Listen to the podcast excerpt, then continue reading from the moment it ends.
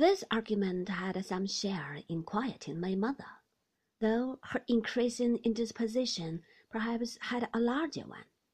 There was an interval of silence, only broken by Miss Betsey's occasional ejaculating "Ha!"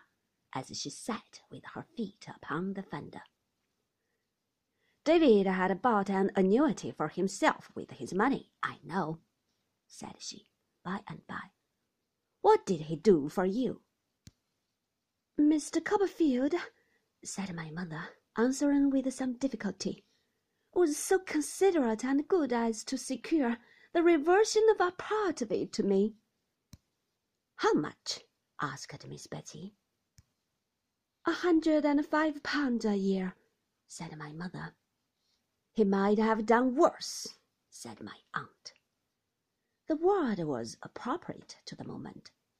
My mother was so much worse that Peggotty, coming in with the teapot and candles, and seeing at a glance how ill she was, as Miss Betsey might have done sooner if there had been light enough, conveyed her upstairs to her own room with all speed, and immediately dispatched Ham Peggotty, her nephew, who had been for some days past secreted in the house, unknown to my mother, as a special messenger in case of emergency to fetch the nurse and doctor. Those allied powers were considerably astonished when they arrived within a few minutes of each other to find an unknown lady of portentous appearance sitting before the fire, with her bonnet tied over her left arm, stopping her ears with jeweller's cotton. Peggotty knowing nothing about her and my mother seeing nothing about her. She was quite a mystery in the parlour, and in fact of her having a magazine of jeweller's cotton in her pocket and sticking the article in her ears in that way did not detract from the solemnity of her presence.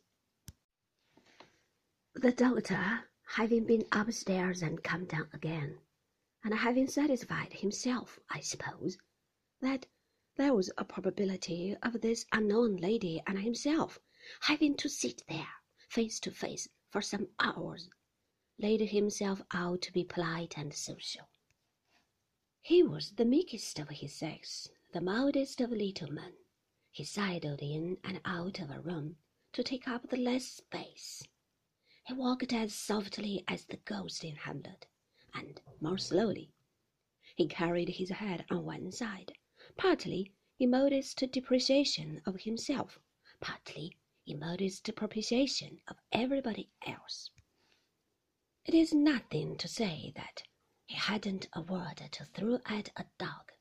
He couldn't have thrown a word at a mad dog. He might have offered him one gently, or half a one, or a fragment of one, for he spoke as slowly as he walked but he wouldn't have been rude to him, and he couldn't have been quick with him for any earthly consideration.